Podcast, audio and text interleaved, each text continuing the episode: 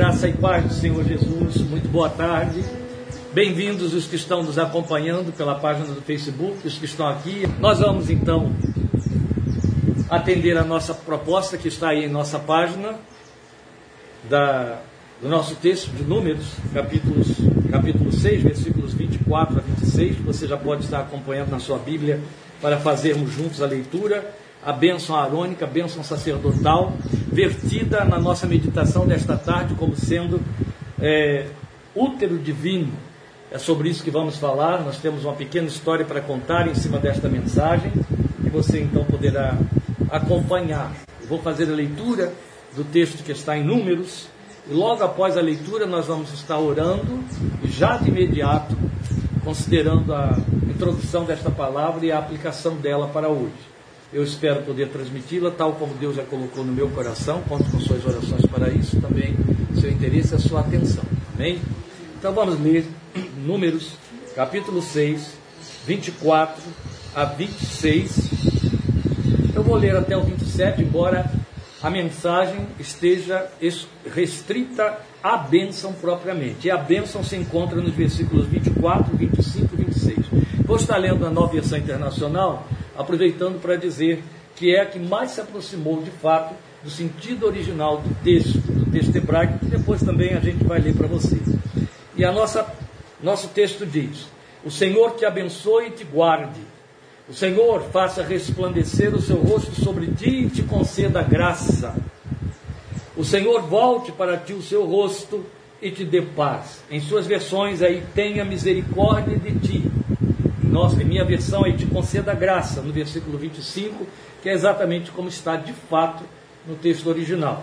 Nós estivemos dizendo aqui há pouco que este é esta é a bênção que, invocada sobre o povo de Israel, sábado após sábado, pelos rabinos, nas sinagogas, na abertura dos cultos judeus, judaicos, Jesus ouviu ao longo de toda a sua vida, cada sábado pela manhã, nas sinagogas.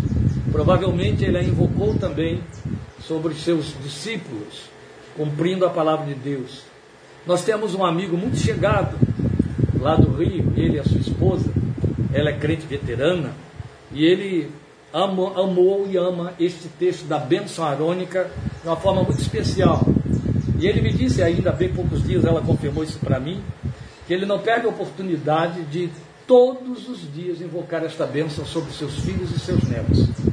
Ele está absolutamente certo. Não quer dizer que só o homem, o chefe da casa, deve fazê-lo, mas se há alguém que deve fazê-lo, é o chefe da casa. Tem família? Abençoe a família com a bênção arônica, por uma razão pura e simples. O versículo 23, que eu não li, diz assim: Diga a Arão e aos seus filhos, assim vocês abençoarão os israelitas. Então, isso é um compromisso assumido por Deus. Se é um compromisso assumido por Deus, vamos lembrar de Hebreus, por duas coisas Deus não pode mentir: o peso da promessa do juramento, ele tem de cumprir, ele cumpre. O mínimo de inteligência cristã nos levaria a entender: se Deus me disse que eu tenho que fazer isso e Ele vai cumprir, eu, é melhor que eu faça. Se eu minimamente creio, é melhor que eu faça. Se Deus disse que se eu invocar esta bênção, Ele vai cumpri-la, eu vou invocá-la. Porque vocês percebem que não tem nada a ver com quem recebe? Não tem a ver com a fé em quem a ouviu ou recebeu? como nós inventamos entre nós evangélicos, gente tem um poder de distorcer muito grande, né? E uma das distorções a respeito da fé foi essa. Ah, mas se você não tiver fé, não recebe, coisa parecida. Aqui está uma promessa de Deus consigo mesmo para com seu povo, que não tem nenhuma condicional do tipo, se crerem, serão abençoados. Não, o que ele está dizendo é, vocês invocarão esta bênção e eu abençoarei. E ele encerra isso no versículo 27. Assim eles invocarão o meu nome sobre os israelitas e eu os abençoarei. É um compromisso de Deus com uma declaração dupla. O mínimo de capacidade de crer, de espírito de obediência, nos levaria a dar mais atenção a esse texto e invocar esta bênção. Então vamos voltar à leitura, porque agora eu sei que todo mundo vai prestar mais atenção nela, né? Depois do que eu acabo de dizer. O Senhor te abençoe e te guarde. O Senhor faça resplandecer o seu rosto sobre ti e te conceda graça, ou tenha misericórdia de ti. O Senhor volte para ti o seu rosto e te dê paz. O Senhor sobre ti levanta o seu rosto e te dê paz. A melhor tradução seria: o Senhor preste atenção em ti te dê paz. Não é bonito isso? Você abençoar um filho seu dizendo que o Senhor preste atenção em você. Olha que coisa. E te dê paz. É fantástico, porque o texto nem diz a paz. Não é Hashalom, é Shalom. Te dê paz. Porque se trata de uma única categoria de paz. Só existe uma. Deixe-vos a paz, a minha paz vos dou. Entende? O resto é mimificação humana. Inclusive, em alguns momentos é uma tremenda agressão chamar de paz. Só Deus concede paz. E nós vamos entender isso hoje. Não é a primeira vez que eu vou trabalhar com o texto da bênção arônica em caráter de pregação, mas jamais com a abordagem que será feita hoje. Nunca foi feita antes e será feita agora. Nós vamos orar e em seguida vamos considerar o que temos a explicar nesse texto. Pai, nós já duas vezes invocamos esta bênção anunciada na tua palavra. Que bom seria que a tivéssemos decorado. Te dou glória porque eu a tenho de memória. Te dou glória porque a maioria dos pastores que eu conheço a tem de memória e invocam, um bom número deles invocam sobre o povo a cada culto. Mas bom seria se cada pai de família, cada mãe de família, crendo na tua palavra, sendo crente no Senhor, então devidamente autorizado a invocar esta bênção, a invocar-se sobre sua casa, sobre seus seu cônjuge, seus filhos, seus netos, sua prole, sua geração. Porque o Senhor simplesmente compromete-se a cumpri-la. Isso é bênção para. Meu desejo, meu Deus, é que o Senhor a transforme numa bênção real, particularizada para cada vida, a partir da meditação desta tarde que o Senhor nos traga entendimento e, no entendimento, compreensão desta palavra, para que ela seja absorvida com o peso de que ela é digna e que ela tem. E assim, a nossa fé se exercite nela, para viver nas dimensões da tua proposta e de teu sonho para com cada um de nós. Hoje nós a queremos como sendo a transmissão do recado do teu coração para as nossas vidas. Vidas que precisam desta palavra mais do que imaginam, dela necessitam. Vidas que não têm a menor noção, na sua maior parte, do seu verdadeiro significado, mas que pedimos que lhes abras o coração e o entendimento pelo teu Espírito hoje, para que possam compreender e absorver este significado para o louvor de tua glória, em nome de Jesus. Amém. Antes de começarmos o culto, nós colocamos aqui um cântico que é, que nos levou para dentro do texto de Números, e que alguns receberam aí, passei para Fátima, passei para alguns outros irmãos de longe, que eu queria compartilhar a bênção que eu recebi. Por que a bênção que eu recebi? Foi assim. Quinta-feira cedo, o missionário Tiago, que trabalha lá, com Yanomami, que está lá na Meva, está em Roraima, sua família. Depois dele ter lido a mensagem que eu escrevi sobre o Amém, ele disse: Kleber, eu estou mandando para você esse cântico que me moveu muito da bênção arônica por causa desse amém repetido que me lembrou a sua mensagem e eu queria compartilhar com você. Quando eu ouvi, eu não sabia que eu ouvi em hebraico, mexeu demais comigo, é claro, né? E todo mundo sabe da minha afinidade aí com o hebraico, e falei tudo do texto hebraico. Então mexeu muito comigo. Procurei decorar a canção, fiz o que pude, que mexeu, mexeu e mexeu. E ficou. Passou. Pouquinho tempo depois, pouca coisa depois, me chega uma mensagem da Rosa, me descrevendo a história de uma tragédia familiar em Rio Claro, de uma pessoa próxima da sua família, aparentada, e, na verdade, a cunhada de uma sobrinha dela. A história trágica dessa mãe de cinco filhos, avó de três netos, talvez até mais, e mexeu demais me abalou muito. Eu tinha uma mensagem que estava sendo é, é, meditada, orada, para eu começar a preparar na sexta-feira para hoje. E já tinha até dito ali que ia falar sobre essa palavra, que vocês sabem que eu me antecipo muito em orar, saber o que, que eu vou ministrar e fico esperando até a última hora. A última hora geralmente é sexta-feira, sábado, e aí se não surgiu outra coisa é aquilo mesmo, então eu vou trabalhar em cima do que Deus estava pondo no coração. Quando chega a mensagem de Rosa, ela diz: Posso levar esta senhora aí? Eu disse: Eu não posso pregar o que eu tenho para domingo, com uma pessoa no estado em que ela vai chegar aqui, em hipótese alguma. Aí começou o drama, a luta. Meu Deus, o que é que eu vou dizer para uma mulher que em 40 dias perde de forma trágica dois filhos adultos? Basta ser uma mãe e perder um filho que a tragédia está formada. Agora vocês tentem imaginar alguém que perca dois filhos no espaço de 40 dias. Muda muito, por exemplo, a história do Lucimeire que, que os perdeu num espaço de alguns anos? Não, para ela não muda nada. Mas para quem está de fora para observar o quadro, a pessoa acaba de, de sepultar o último dos dois filhos. Do, do, foram dois, né? a filha mais velha de 29 e o rapaz de 24, num espaço de 40 dias. E eu disse: o que eu vou dizer para uma mulher dessa? Para uma pessoa com essa, essa tamanha dor, uma dor que eu não, por mais experimentado que eu esteja, porque afinal de contas aqui estão Lucimeira e Maria, já foram duas tragédias com as quais eu convivi em Rio Claro, agora vem uma terceira de Rio Claro no mesmo ritmo. Por mais que eu possa ter convivido, eu não entendo disso, porque eu não sou mãe e não vou ser nunca. Se eu perder um filho como pai, vai doer desgraçadamente, mas vai ser uma dor ainda diferenciada. Porque mãe não se despede de um filho que ela vestiu, lavou, calçou ao longo dos anos, o que o pai também faz, amamentou durante muito tempo. Ela se despede de uma parte das entranhas dela ela carregou consigo minimamente nove meses, ou maximamente, perdão, nove meses. E é diferente. É um engendramento, é uma simbiose. A gente estuda isso detalhadamente na questão do, do maternismo em psicologia. A psicologia afirma, por observação, que o filho carrega um cordão umbilical a vida inteira, psicológico, e outro tanto a mãe.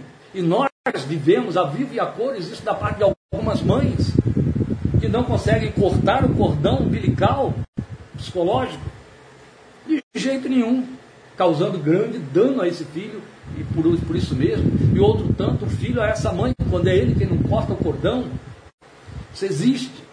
Então, quando você conhece todas essas coisas, você avalia pelo menos o tamanho do impacto dessa.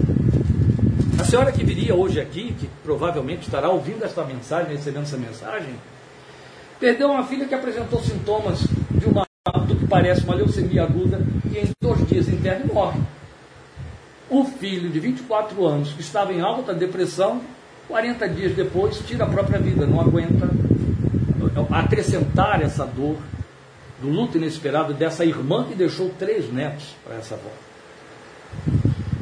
Eu falei, Deus, fazer com ela aqui domingo? Eu tenho que condicionar toda a minha atenção para essa pessoa. E é totalmente diferente do que eu vivenciei com Maria e com Lucimeiro, porque eu tinha duas cristãs experimentadas na mão. É fácil, desculpem colocar desse jeito, mas é fácil trabalhar a palavra da consolação para quem conhece a palavra da consolação.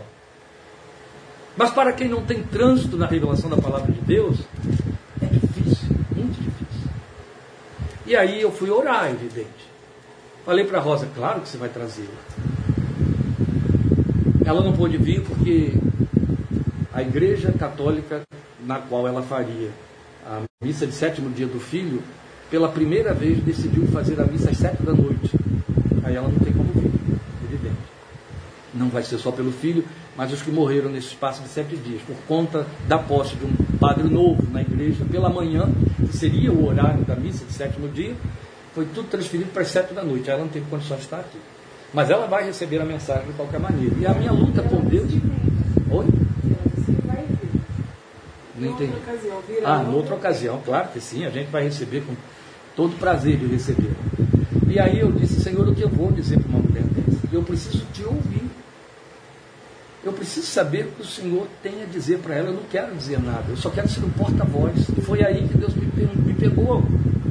Ele trouxe direto ao meu coração.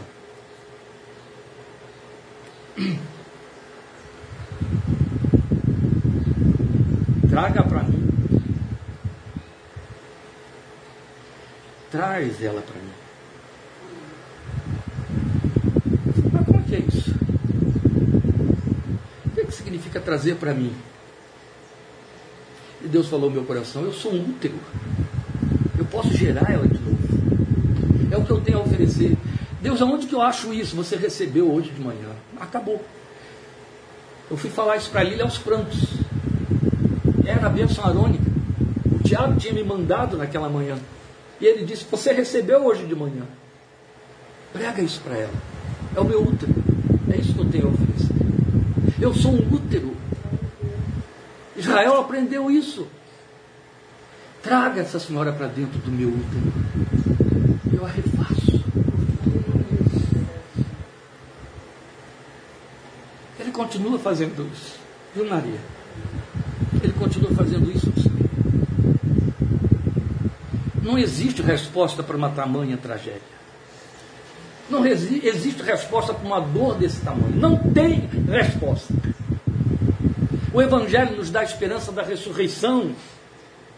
Mas o Evangelho não diz que o seu amado, a sua amada que partiu, vai aparecer amanhã ressuscitado na sua porta.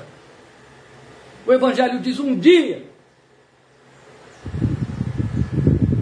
Enquanto esse dia não vem, como a nossa alma fica, como o nosso coração fica, nada se equipara à mais humana de todas as, todos os sentimentos, que é uma dor. Só o ser humano pode sentir, daí a mais humana, saudade. Nada se compara à saudade. Nada, nada. Quem está no auge do luto, diz assim, ó, tem como arrancar, tem como tirar isso daqui, dói aqui, ó, dói aqui. Quantas vezes eu ouvi pessoas chegar e dizer, é aqui, pastor, está aqui dentro, está doendo aqui, não tem um remédio, alguma coisa que entre, tire a dor que está aqui, porque é uma dor. Você dorme, acorda com ela, você come e bebe com ela. Você vai para uma festa, ela está lá. E ela se renova, se renova, se renova. Numa foto, numa nova participação. Numa... Dói, Simone. Dói. A perda dói, a saudade dói. Mas o Deus eterno, Pai de nosso Senhor e Salvador Jesus Cristo, Ele manda te dizer: Eu tenho resposta para a sua vida. Porque você sabe, por experiência de vida, como todos nós, a Bíblia, a palavra de Deus, diz para a gente chorar com os que choram, sorrir com os que sorriem. Realmente, nada é mais gostoso do que receber o abraço de uma pessoa amiga na celebração de uma formatura, de um casamento. E nada consola mais, nada agasalha mais. É como quem está debaixo de um frio tremendo e alguém chega com um cobertor quente e enrola do que receber um abraço e lágrimas que caem sobre os ombros de uma pessoa chegada, de um amigo, de um parente, quando você está sofrendo e com dor e luto.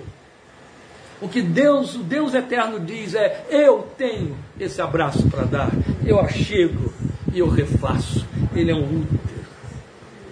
É nesse sentido que precisamos entender a bênção arônica.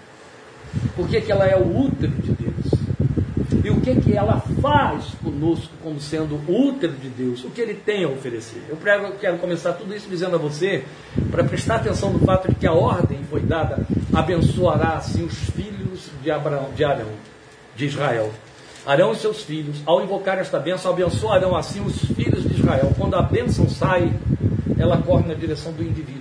O Senhor te abençoe e te guarde. Entende?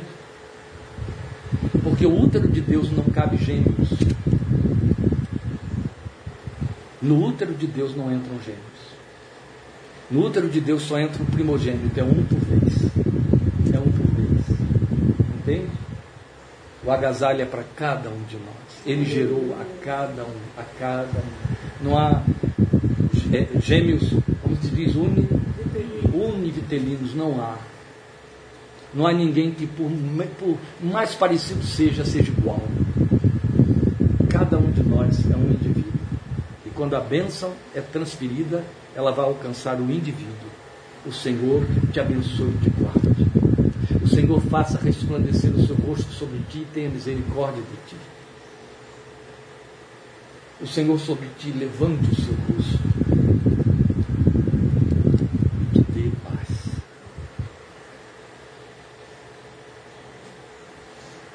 importem porque isso aqui é para mim, viu gente? Ebarekha Adonai Vinsmericha.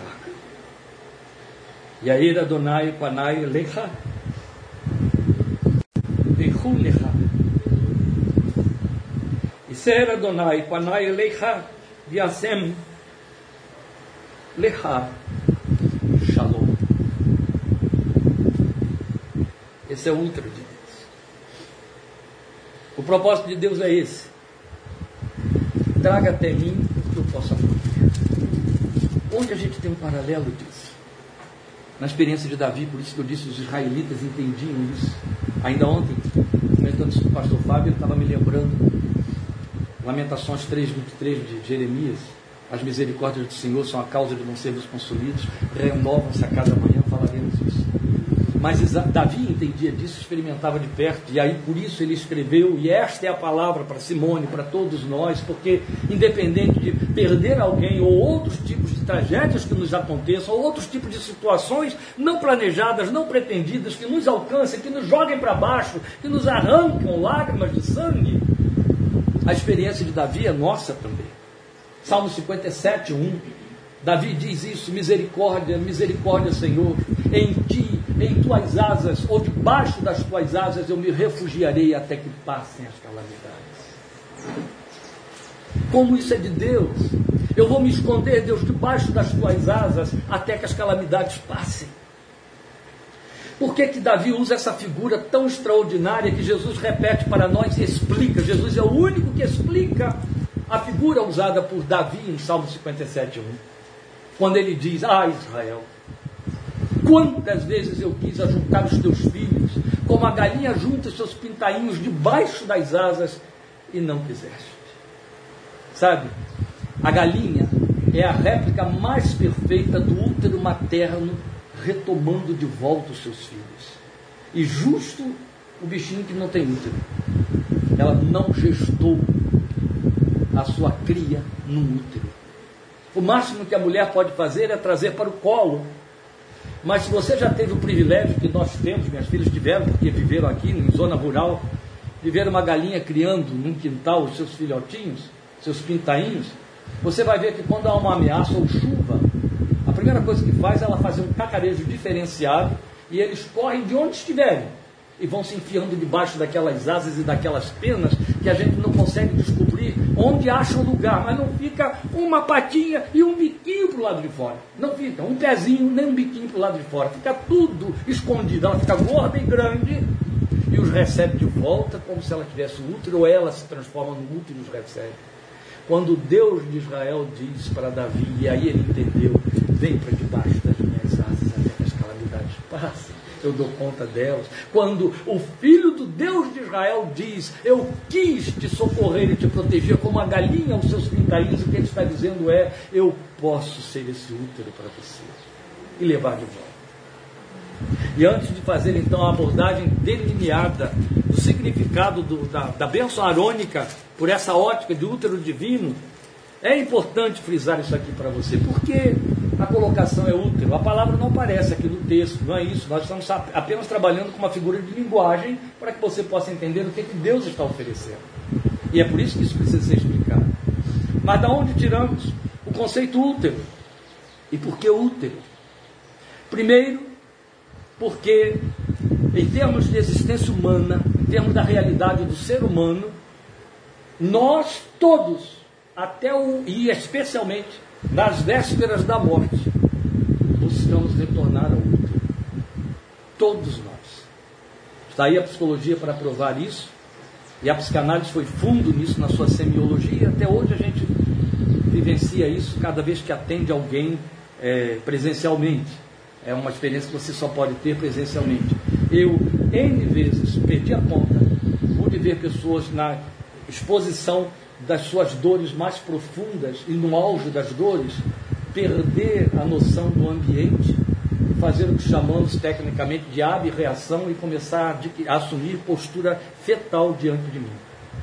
Eu me lembro de uma mulher que foi se encolhendo tanto, tanto, que ela estava na minha poltrona, que felizmente era uma poltrona grande. No fim, ela estava acocorada sobre a poltrona e segurou os joelhos com os braços. E ela ficou naquele estado Eu só pedia para ela, levanta a cabeça, porque ela fazia isso também. Levanta a cabeça e continua me olhando. Não toquei no assunto, deixei ela ir útero como ela estava psicologicamente fazendo, procurando ali.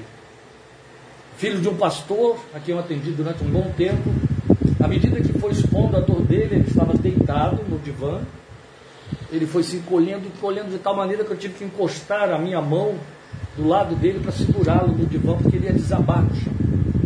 Porque ele perdeu o equilíbrio em cima do divã, tamanho encolhimento que ele fez, voltando para a postura fetal. Quando você dorme, pede para alguém filmar, e você vai ver que na parte mais profunda do seu sono, você se encolheu todo, o joelho foi parar na barriga, você está em postura fetal. Quando você sente alguma dor, a dor é cada coluna, é dor de cabeça, mas você se encolhe, você quer se encostar no joelho, você está voltando para o útero. Há um registro que nunca mais vai se apagar na sua memória psíquica de que o único lugar maravilhoso, prazeroso, onde tudo era minimamente maravilhoso, o nirvana da existência era o útero da sua mãe. Ele deixou registro na memória. Entende porque eu estou dizendo que, como pai, eu jamais conseguiria compreender a dor de uma mãe na intensidade que existe quando ela sepulta um filho? Porque mãe entende de útero. Então, observe, eu volto a frisar aqui para vocês o significado de útero que Deus está oferecendo, porque Ele sabe que é a primeira, contínua e última necessidade que toda a nossa estrutura emocional tem tudo que temos, todas as respostas que damos, são em busca de retorno ao útero materno. Esta é a razão porque muita gente faz a fixação do cordão umbilical, porque quer voltar para lá. E ali tem uma mãe viva, a cores, é? manifesta visivelmente. Então, vou me aproximar o máximo que posso dela. Esta é a razão porque alguns até voltam para o colo da mãe, adultos. Ou até dizem, como eu ouvia uma moça missionária me dizer muitas vezes, queria o colo da minha mãe. Quantas vezes você deve ter dito isso? Sabe o que, eu queria agora? Colo. A pessoa às vezes nem põe da minha mãe, mas apenas diz colo, mas na verdade é o que está lá dentro. Eu quero colo. Por quê? O colo é o lugar mais próximo onde eu posso chegar do útero, de onde eu vim, de onde eu fui expulso.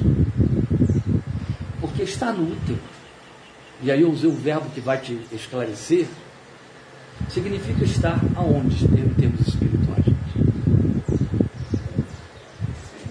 Não, não. Significa onde? Que lugar? Falando em termos de revelação da palavra de Deus. Ó, quando você, quando você passa pelo parto, você foi expulso do útero. No Éden.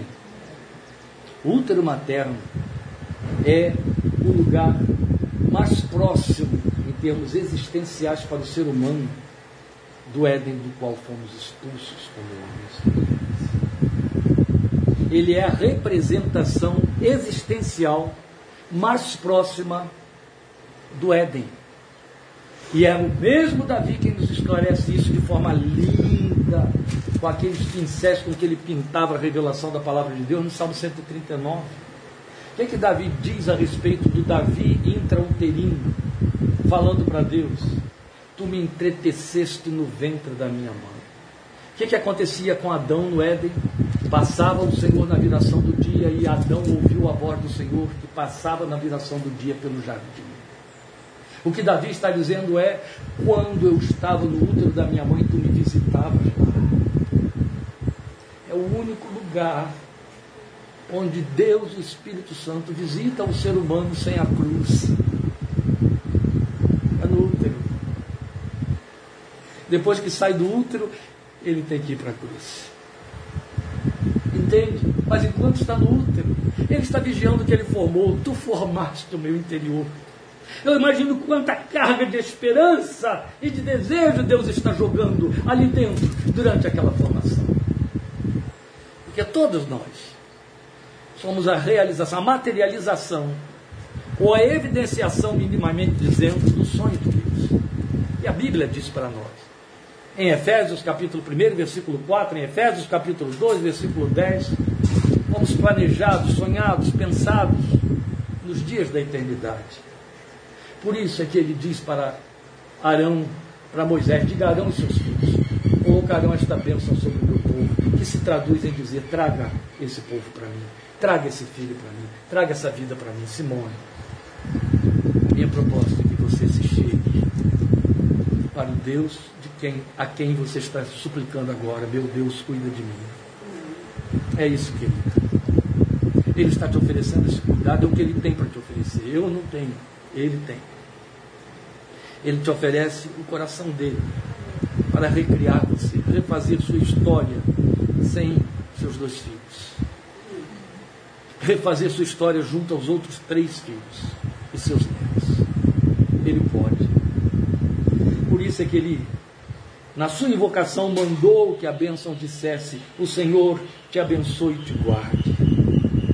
Quando o verbo guardar entra aqui, o que ele está dizendo é: põe dentro do útero outra vez. É engendramento uterino, é o acolhimento, é a recepção. Porque o guardar aqui fala dessas asas da galinha, entende? O guardar aqui fala desse braço que traz para dentro.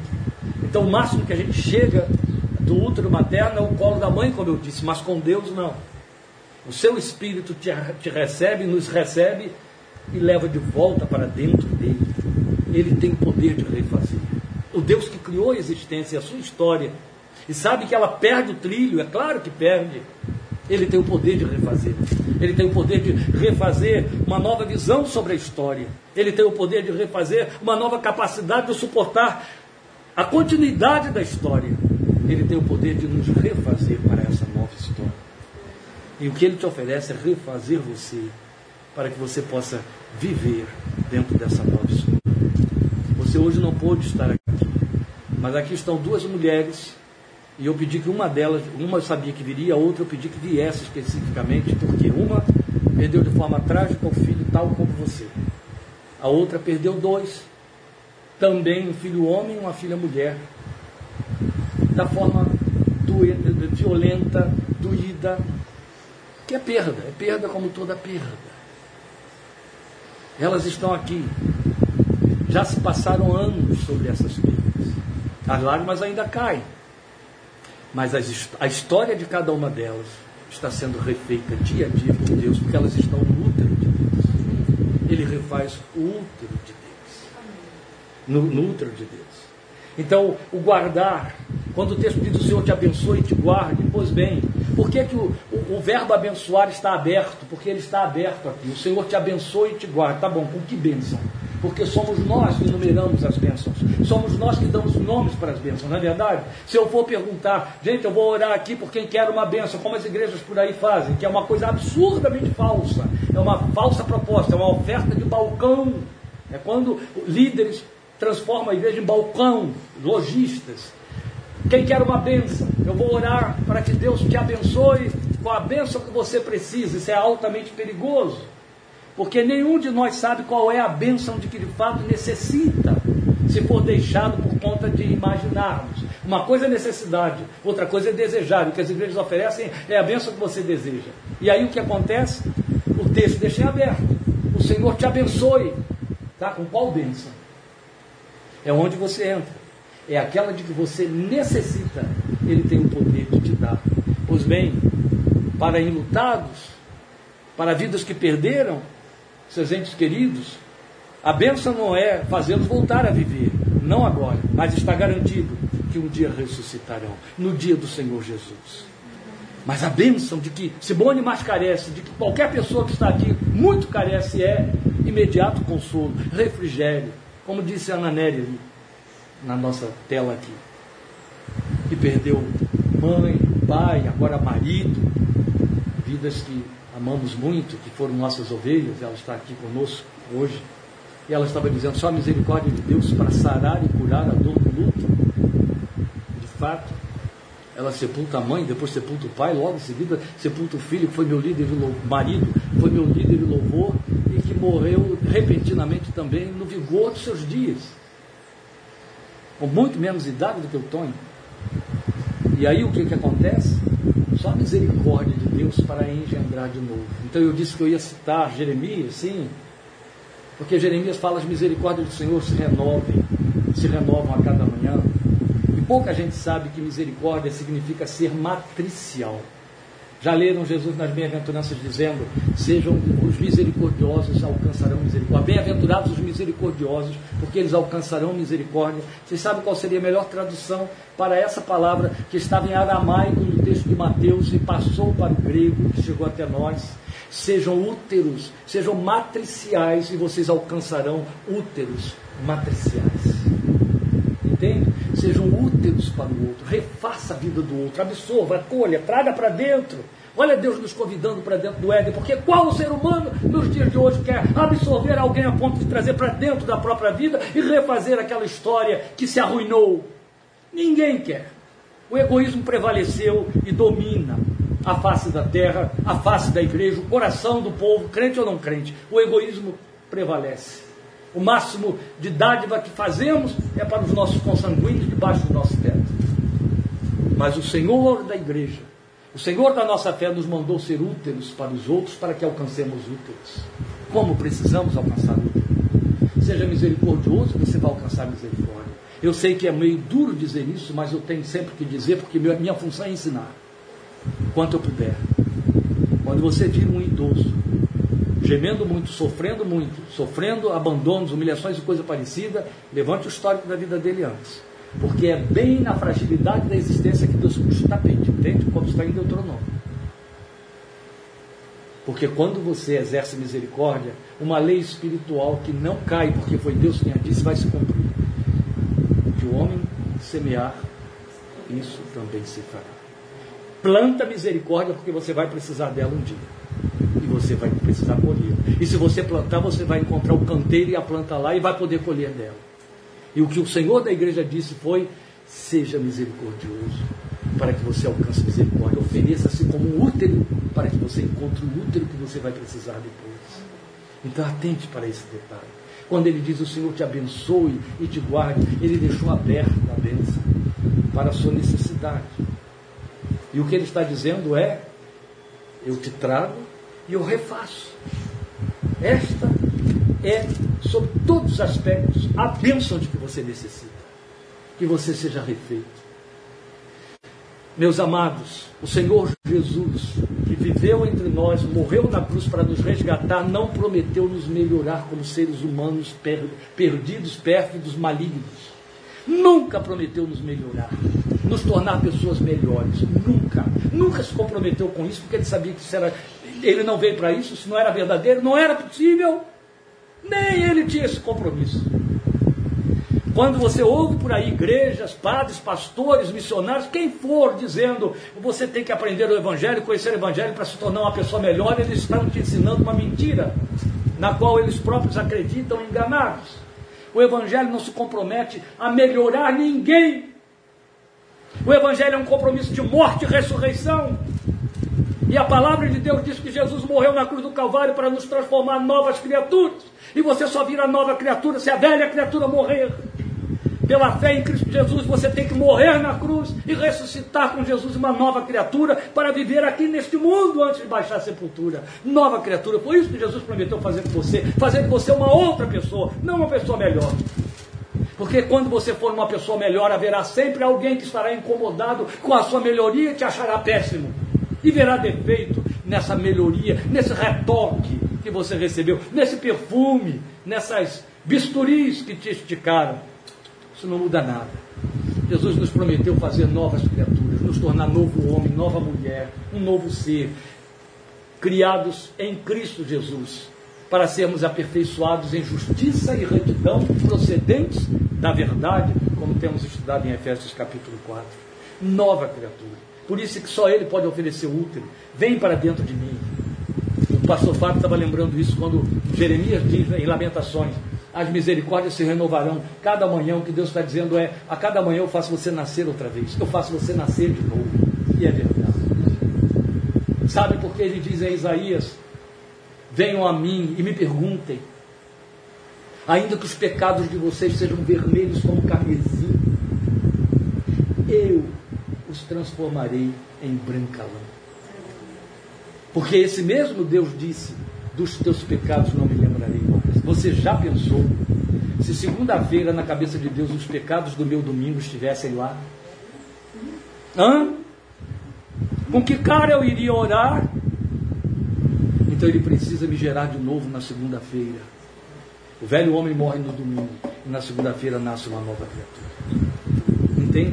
O novo nascimento, que é uma experiência espiritual eterna, de uma vez para sempre, ela tem replicações na nossa experiência com Deus no dia a dia.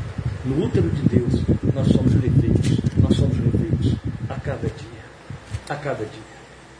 Depois o texto vai continuar para dizer: O Senhor resplandeça o seu rosto sobre ti e tenha misericórdia de ti. O Senhor faça brilhar o seu rosto sobre ti. O Senhor ilumine você através do seu rosto. É isso que o texto está dizendo. Que ele seja uma luz sobre sua vida e ele tenha misericórdia de você. Que ele seja uma luz sobre a sua vida e seja gracioso a você. Que essa seria a tradução melhor.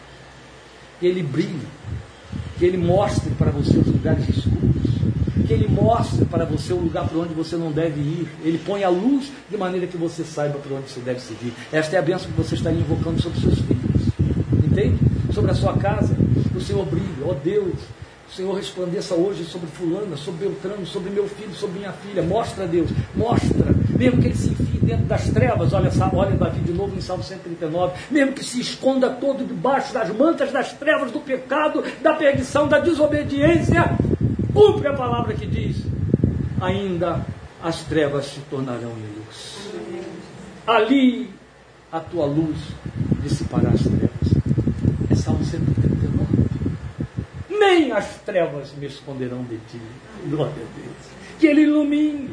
E o que, que é isso? O que, que significa Adonai Panaya Significa agasalhar, significa o nutrir intrauterino, o entretecimento, a formação. Entende? Ó, ilumine e tenha misericórdia, que dê forma, que ele vá dando forma. Aí você tem que ir mesmo, Salmo 7. Nada do que estava sendo formado de mim passou desapercebido a ti. Eu estou usando uma linguagem parafraseada, quando ele diz lá: Tu me conheceste quando eu estava sendo entretecido no seio da minha mãe. Tu formaste o meu interior. Nada passou desapercebido. Certa vez, Fábio de Melo, o padre, pregando nesse texto do Salmo 139, ele disse: Um Deus perfeito não cria nada imperfeito, senão ele não seria perfeito. E a cada um de nós ele criou imperfeição. Mas a gente sai daquele útero da perfeição. E aí fica perfeito.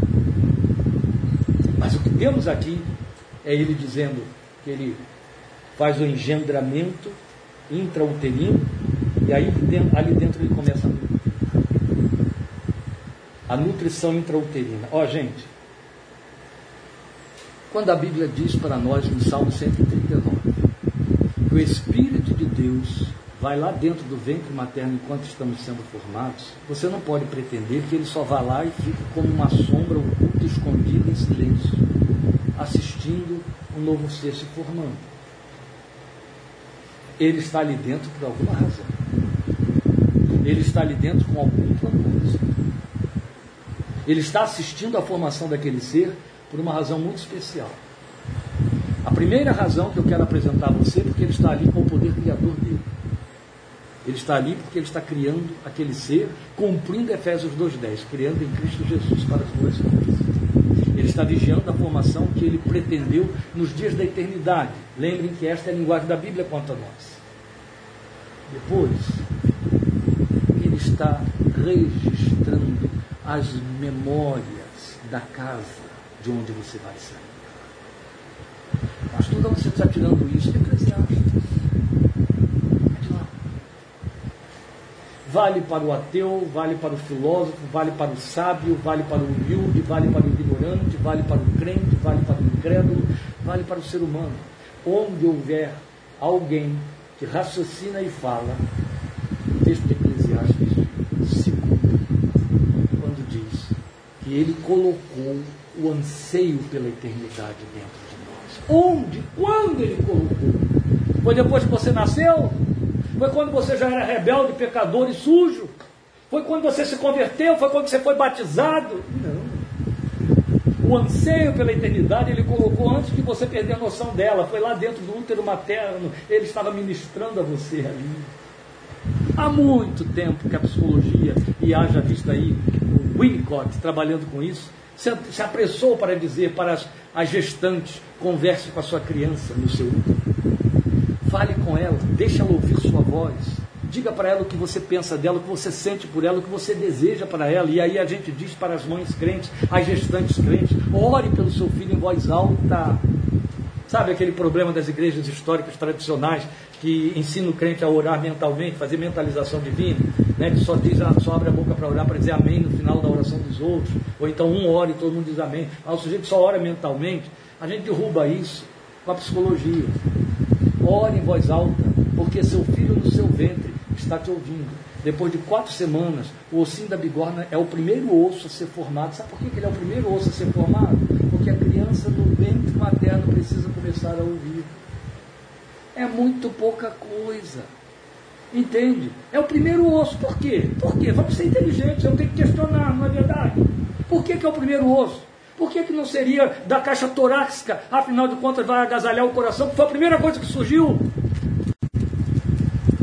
Mas o primeiro osso no corpo humano, no feto, quando vira feto, quando deixa de ser embrião, é a bigorninha, é o ossinho da bigorna no ouvido que é o que funciona e faz com que o som externo se comunique com o cérebro, passe para lá, traduz o som. Nesta hora, a mãe fala, não é? A mãe conversa com essa, essa criança que vai ouvir sons externos através dessa mãe também. Vai reconhecer a voz do pai, vai reconhecer a voz de avô, de avó, que estiver falando ali junto aquela gestante. Vai conhecer o som das pulsações do coração da mãe, os ruídos do intestino, tudo isso. Vai ouvir, vai reconhecer. Depois vem o olfato, mas isso é outro assunto. Mas a questão é que o Espírito Santo estava lá dentro durante essa gestação. Fazendo o quê? Colocando anseio pela eternidade. As pessoas especulam muito, Simone, a respeito da morte. Ai, como é morrer? Como é que vai ser na hora de morrer? O que, é que vai ser? Eu tenho, quem vai estar lá comigo? O que, é que eu vou ver? O que, é que eu vou pensar? Bem, a maioria das pessoas morre inconsciente. Mas a inconsciência é a nível de cérebro, não é a nível do espírito. O espírito não fica inconsciente. E eu penso que o Espírito de Deus que se comunica conosco traz de volta a memória do que ele falou enquanto a gente estava se formando dentro do útero. Entende? Ninguém morre sozinho. Ele traz de volta. Ele chega lá dentro, ele traz os sonhos introduzidos. Ele chega lá dentro do coração e ele começa a lembrar. Lembra que eu te contei a história do Éden? Lembra que eu te contei como eu te amei, como eu te quis? lugar maravilhoso eu preparei para você, para você viver comigo para sempre. Você não quer? Claro que quer. Que seus filhos continuem com você para sempre. Claro. A ordem, não é, Simone? É que a gente vá primeiro e os filhos fiquem. Esta é a ordem natural das coisas. Você daria a sua vida para que os dois estivessem de volta com você. Pois bem, Deus não é diferente, entende? Ele é eterno. Você imagina um Deus eterno sepultar os filhos a quem nunca mais pudesse ver. Então ele nos fez eternos para nos ter para sempre com ele. Nunca ter saudade de nós. Jó fala isso. Se eu morrer, como tu te lembrarás de mim? É, Jó ainda não sabia que Deus não se esquece. E a verdade é que ele está lá dentro, colocando os sonhos da eternidade, que você poderá reconhecer ou desejar, porque a palavra em Eclesiastes diz anseio, anseio. E o ser humano passa a vida ansiando por muitas coisas e não sabe que todas elas são ecos do verdadeiro anseio. Ele tem anseio daquilo que ele não sabe traduzir. Ele tem anseio daquilo que foi registrado e ele não sabe que está registrado. Aí ele vai procurar satisfazer em carro, emprego, dinheiro, status, nome, política, roupa que usa. Entende? É só buscas diversificadas para saciar uma ânsia que ele tem, que ele não sabe qual é, de onde vem, nem porquê. Essa ânsia se chama anseio pela eternidade. Ele está ansiando por sonhos que estão apagados, mas que foram engendrados pelo Espírito Santo no útero materno. Anseio pela eternidade. Então ele está fazendo esse engendramento lá dentro, ele está agasalhando, nutrindo é o entretecimento de que Davi falou, a formação, ele está acompanhando tudo. Depois nós temos a penúltima parte da bênção. O Senhor sobre ti levante o seu rosto. Senhor preste atenção em você, seria outra tradução, eu disse. O Senhor dê atenção em você, a você. Eu costumo ilustrar esta invocação quando dizendo que, e é fato, eu entendo assim, e quando você está no meio de uma multidão e você está indiferente a, a, todas as pessoas daquela multidão pelo simples fato de que você não conhece ninguém.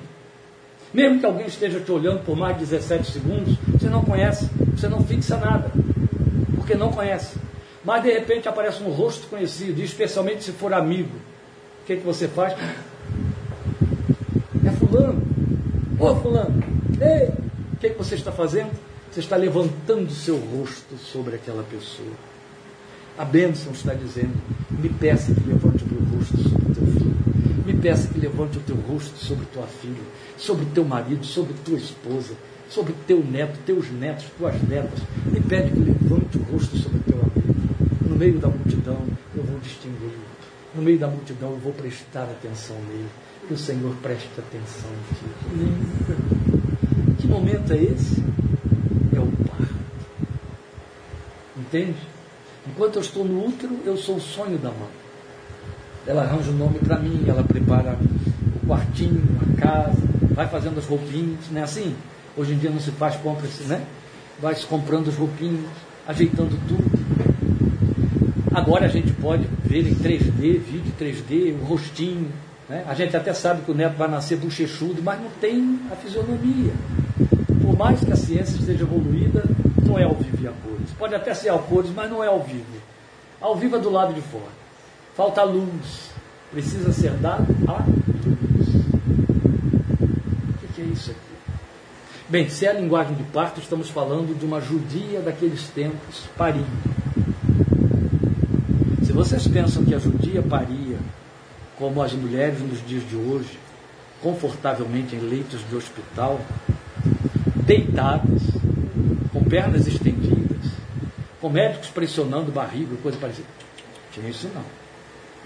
Elas ficavam acocoradas e a parteira ajudando ali a empurrar o bebê, a puxar o bebê. Mas elas ficavam acocoradas como ainda as índias nos dias de hoje fazem. E o bebê descia. E quando o bebê descia, a primeira coisa que acontecia era essa mãe pegá-lo no colo levantar o rosto.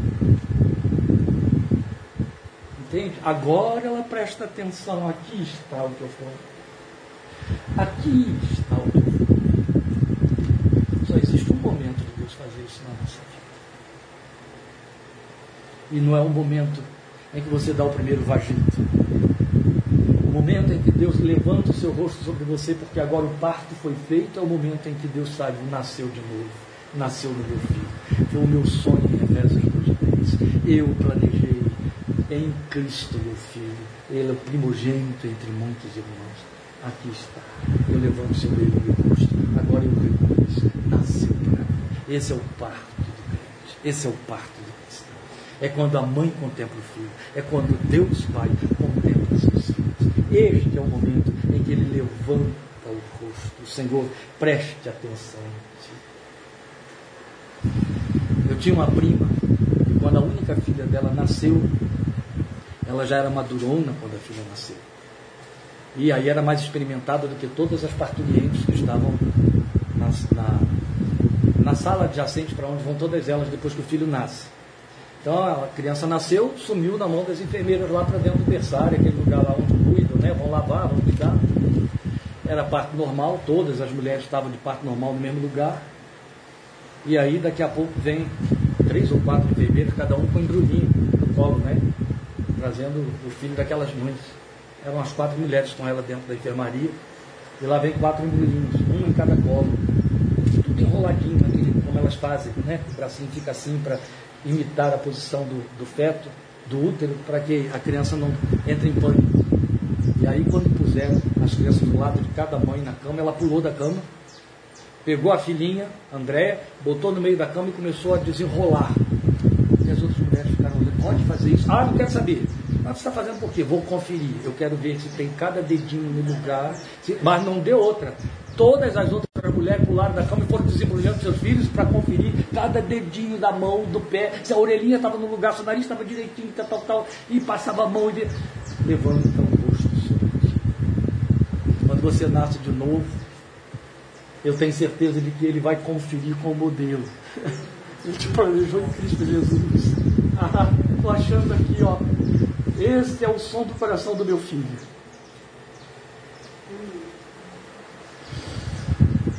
É por isso que ele diz: traga para mim, eu dou conta. Eu faço de novo. E eu levanto meu rosto sobre ti. Oh, meus irmãos, eu creio tanto nesta bênção que eu não me permito um dia da semana sair da minha cama, sair da minha cama, ou de qualquer cama, se eu estou em algum outro lugar, no hotel, seja lá o que for, lembrar desta palavra, o Senhor levante o seu rosto sobre ti. Eu não faço esta invocação. Eu saúdo. Eu saúdo. Ele é minha testemunha. Todas as manhãs eu digo para meu Deus, olá. Porque eu sei que Ele está levantando o rosto dele sobre mim. Um dia, numa assembleia de anjos, eles são incontáveis. Apareceu dentre os incontáveis um que tinha um nome e era maligno. Ele se chama Satanás. Nessa assembleia de anjos que estava ao redor de Deus, Deus olhou e viu Satanás lá no meio. E falou diretamente para ele: De onde você veio?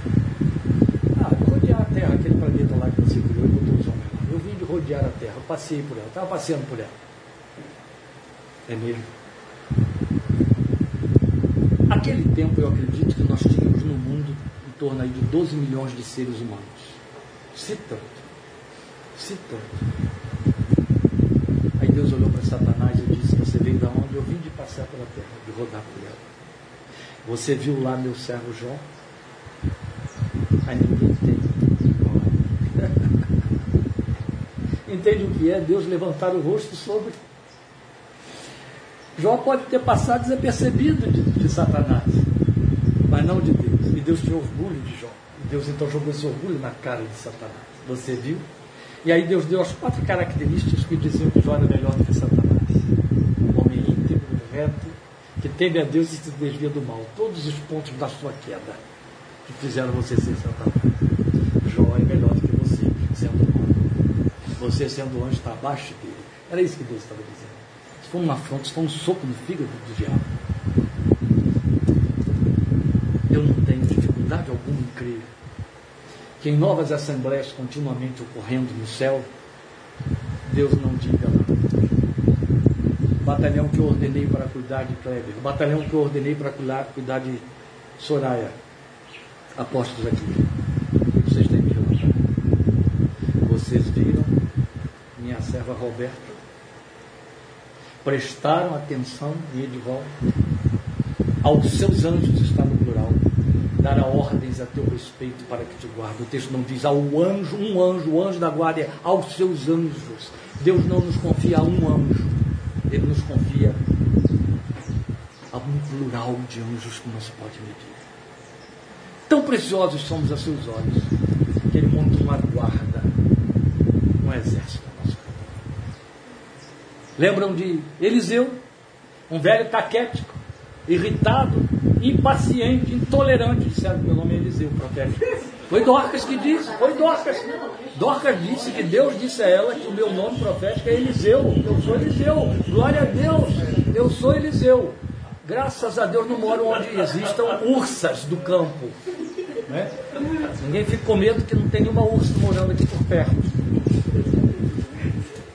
E aí, aquele velho irritado, caquético, impaciente, intolerante, ele tinha um auxiliar que o irritava, Geazi.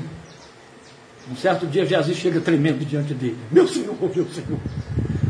O rei da Síria botou o exército dele todo aqui, vindo ao seu encalço para te levar preso para lá. Eliseu devia estar escovando os dentes. E com toda a pachorra, paciência com que estava escovando os dentes, olhou para Geazi Senhor, abre os olhos dele. Não respondeu para Geazi. Entende? Falou com Deus. Senhor, abre os olhos dele para que veja. Aí Deus abriu. Aí quando Geazi olhou, ah, aí uma montanha. As montanhas estão cheias de soldados de Deus e seus cavaleiros, carros de fogo. Entende? Por que, que eu vou ficar preocupado se o rei de, da Síria mandou um pelotão de soldados com armas perecíveis para me perseguir? Deus já colocou um exército inteiro, inumerável, incontável, incomparavelmente superior e maior, ao redor deles, desenquincheirando para me defender. São janelas que a palavra de Deus mostra, abre para nós, para mostrar como depois do parto ele sabe cuidar. E aí, por último, a invocação vai dizer: Leichar Shalom, de paz. O que, que a mãe faz depois que a criança nasce? Hã? Leva para o seio para para amamentar, para apaziguar. Para fazer o quê? Onde ela põe? No seio. O que, que ela dá? Da sua própria natureza, dá do seu leite. Vocês sabem que a palavra de Deus é considerada e é chamada de leite natural? Nunca leram isso? Está em Hebreus. Eu os alimentei com leite tirado da rocha. Vocês foram alimentados com leite natural, o autor de Hebreus diz. E esse leite natural é a palavra. Ele te alimenta no seu seio. E o seu seio é a sua natureza, e a sua natureza é a sua palavra. E a Bíblia nunca escondeu que a palavra de Deus é pão, é o leite de é o alimento da nossa alma, é o que nos nutre e faz crescer. Cresçam na graça e no conhecimento do Senhor Jesus Cristo. Depois que você nasce, resta crescer. Mas, pastor, o que que paz tem a ver com leite, com alimento, com nutrição, com apaziguamento? Apaziguamento, acabei de usar a palavra.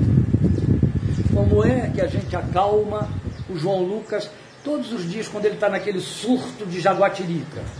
O que, que a gente oferece a ele? O que que vocês ofereceram a vida inteira aos seus filhos quando estavam encapetadinhos? O leitinho, né? O TT, a chupetinha que a gente chama em, em, em, em psicologia do consolo. A chupeta é o consolo. Ela traz o que? Paz, consolo. Você dá o TT que consola, alimento. Por isso que eu disse que não é a paz, é paz, é a própria natureza de Deus. A Bíblia diz, Ele é a nossa paz. O que Ele dá então para você, Ele se dá a você. A partir de agora você vai comer de mim, vai viver de mim, vai se alimentar de mim. Eu sou a sua paz. Amém? Amém. O Senhor te abençoe e te guarde. O Senhor faça resplandecer o rosto dele sobre você o Senhor levante sobre você o rosto dele e te dê paz. Estaremos orando por você. Até que Deus nutra você do seu consolo. Leve você para dentro do útero dele e forme uma nova Simone para a nova história que você tem diante de si, atravessando esse tempo de luto. Senhor te abençoe e te guarde. Vamos ficar em pé.